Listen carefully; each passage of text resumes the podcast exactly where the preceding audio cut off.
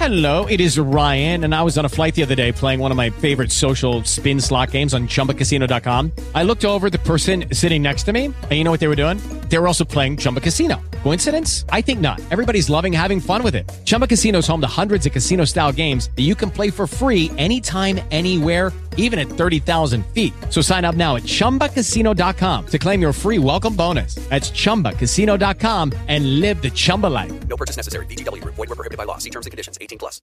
With the Lucky Land slots, you can get lucky just about anywhere. This is your captain speaking. Uh, we've got clear runway and the weather's fine, but we're just going to circle up here a while and uh, get lucky. No, no, nothing like that. It's just these cash prizes add up quick. So I suggest you sit back, keep your tray table upright, and start getting lucky. Play for free at LuckyLandSlots.com. Are you feeling lucky? No purchase necessary. Void where prohibited by law. 18 plus terms and conditions apply. See website for details. Muy buenos días y bienvenidos a The Brewer Factory, el podcast en el que daremos a conocer la cerveza artesana a todo el mundo. Hablaremos de lúpulos, de maltas, entrevistaremos a grandes brewers y a los mejores locales craft beer. Pero antes recordaros que en thebrewerfactory.com pronto podréis encontrar cursos sobre cómo elaborar vuestra propia cerveza, sobre el tratamiento del agua y en definitiva todo lo que necesitáis para ser unos magníficos brewers.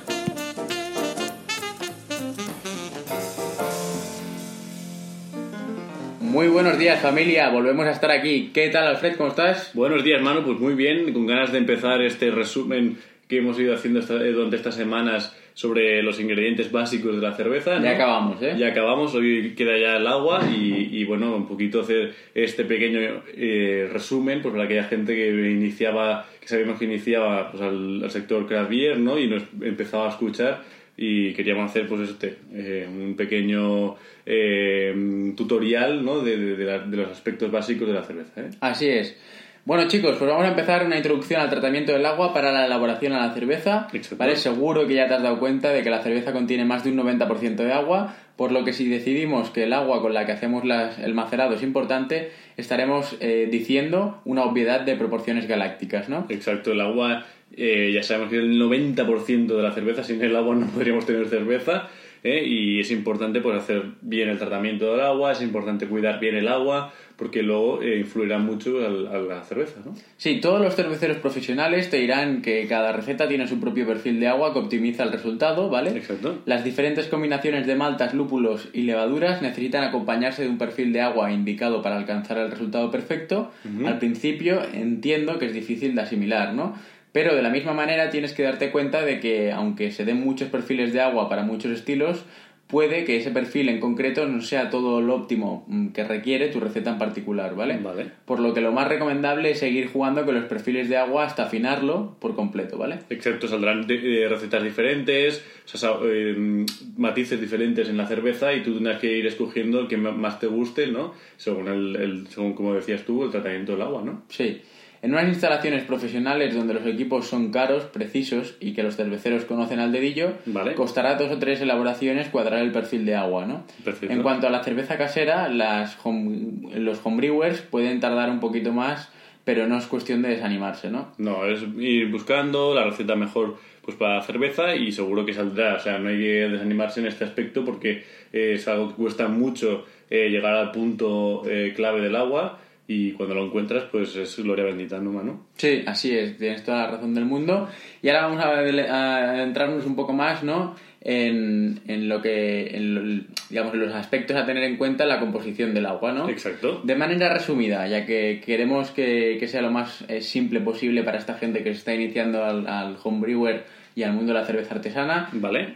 Os vamos a hablar un poquito de, de a la hora de jugar con los perfiles del agua, qué productos hay que utilizar, ¿no? Vale, por ejemplo, el primero sería calcio, ¿no, mano? Sí, de 50 a 200 ppm, ¿vale? Se añade casi siempre a través de sulfato cálcico Vale. o de cloruro de calcio. Este es el elemento más importante de la lista ya que es el responsable de reducir de forma clara el pH del macerado, ¿no? Exacto, importante analizar bien el pH de la cerveza pues para que luego quede una cerveza idónea en el sentido, ¿eh? Así es. La siguiente es el magnesio, ¿no? Que se añade entre 0 a 30 ppm, ¿vale? Mediante sulfato de magnesio. Es otro de los elementos que también contribuye de manera principal a la reducción del pH en el macerado, ¿no? Y aunque no de manera tan eficaz como el calcio, también es un nutriente en la levadura, ¿vale? y puede hacer que una cerveza usado agua con cero contenido de magnesio durante el macerado porque la malta contiene magnesio, ¿no? Exacto. Entonces, luego también, ¿qué tenemos, Alfred? Tenemos el sulfato, ¿eh, Manu? Sí, entre 50 y 400 ppm se añade mediante sulfato cálcico o sulfato de magnesio, ¿no? Compuestos que ya han aparecido en los dos párrafos anteriores que os comentábamos, en el de tanto el calcio como el magnesio. Sí. Eh, es el elemento principal que va a influir de forma directa en el sabor de la cerveza.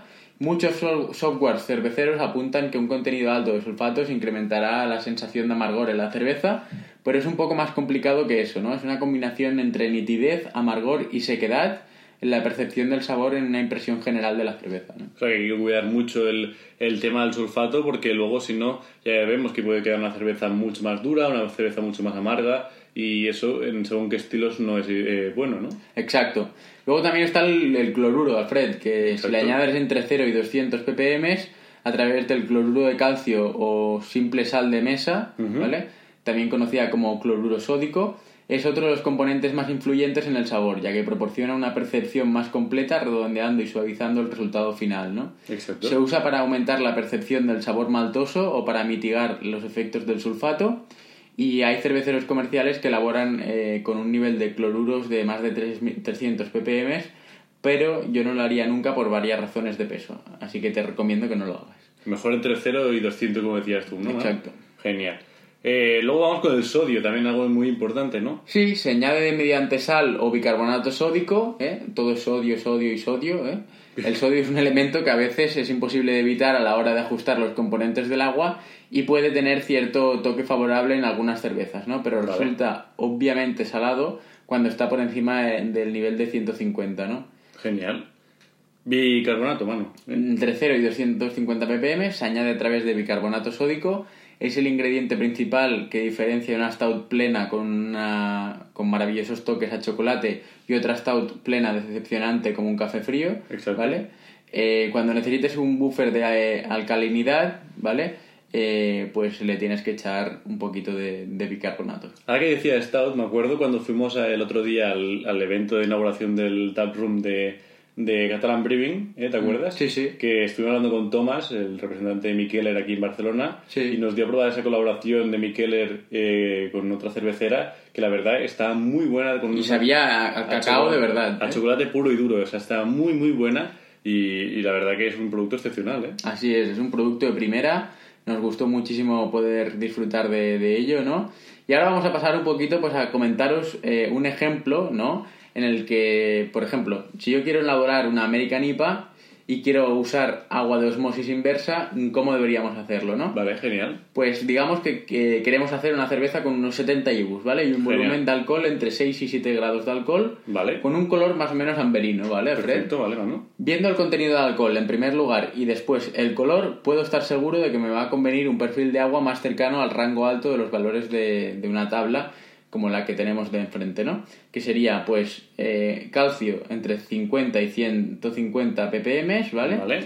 Eh, magnesio entre 0 y 10, potasio, o sea, mm, sodio entre 0 y 50, ¿vale? SO4 entre 100 y 400, cloruro entre 0 y 100 Vale. y HCO3 entre 50 y 150. Igual que o sea, en, el, en el osmosis inversa, que sería agua inicial, sería todo en cero, ¿eh? Exacto.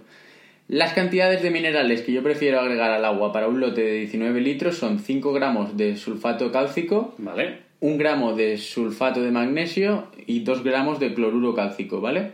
Y el agua que resulta partiendo del agua destilada eh, sería de 90,3 eh, de calcio, 5,2 de magnesio, 0 de sodio, eh, 160 de SO4, 51 de cloro y HCO3, 0, ¿vale? Vale. Y con este perfil de agua te aseguras tener cubiertas todos los rangos que necesitas pues para poder elaborar una American IPA. Genial, esto es muy bueno saber cómo eh, hay que tratar el agua, cómo hay que tener el perfil perfecto pues, para que sea el agua idónea para ese estilo, ¿no? En este caso la American IPA. Y ha sido un buen ejemplo. ¿Quieres que digamos otro? Venga, va, nos animamos Venga. con otro. Otro. Quiero elaborar una Munich Ales con agua del grifo bastante duda, ¿no? Bastante clorada. Eh, pues supongamos que el agua de tu grifo no es ideal para elaborar una Munich Ales, ¿vale? Vale. ¿Qué podemos hacer entonces? Pues vamos a echar un vistazo. Recuerda que el agua del grifo eh, de cada homebrewer va a variar, así que tendrás que hacer tus propios cálculos con el agua del grifo, ¿vale? Perfecto. Eh, Por ejemplo, pongamos que el, el ejemplo, la del grifo, es la que tenemos es eh, de calcio 90, ¿no? Sí, de magnesio 11, de sodio 37, Vale. de SO4 84, de Cl, que es cloro, 57 y de HCO3 76, ¿vale? Vale, y ¿Cuál es el perfil recomendado para las Munich Ales, Alfred? Vale, sería, por ejemplo, de calcio 70 a 75, luego De magnesio. de magnesio de 0 a 10, de sodio Sodio. de 0 a 30, de SO4 0,50, de, eh, Cloro. de cloro, sí, perdón, que me estaba liando ya, 50 a 100 y de HCO3 pues sería eh, 0,50, ¿vale? Vale, entonces lo primero que tenemos que hacer es, viendo el, el valor de los bicarbonatos, diluir el agua del grifo con agua de osmosis inversa. Vale. Una relación de 60% agua del grifo y 40% eh, de agua de osmosis. ¿Y qué consigues de esta, de esta manera? Pues el siguiente perfil.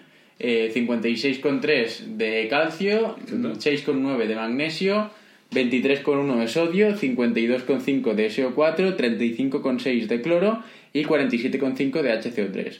Y luego adicionar eh, lo siguiente, 4 gramos de cloruro cálcico, ¿vale? Vale, 19 litros, ¿eh, Manu? Sí, para 19 litros.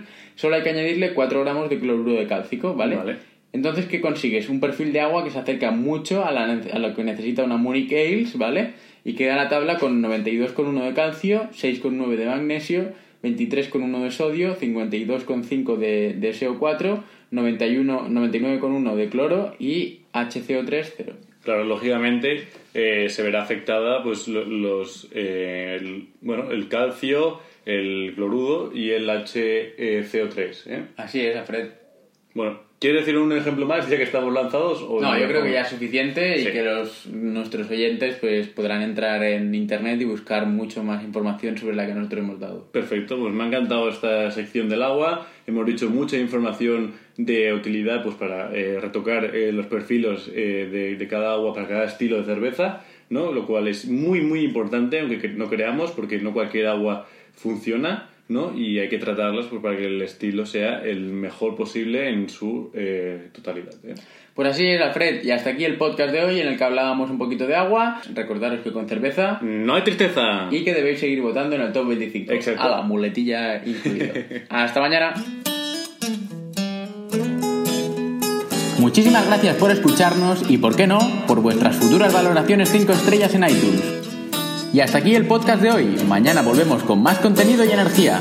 Y como siempre os decimos, con cerveza no hay tristeza. Adiós amigos.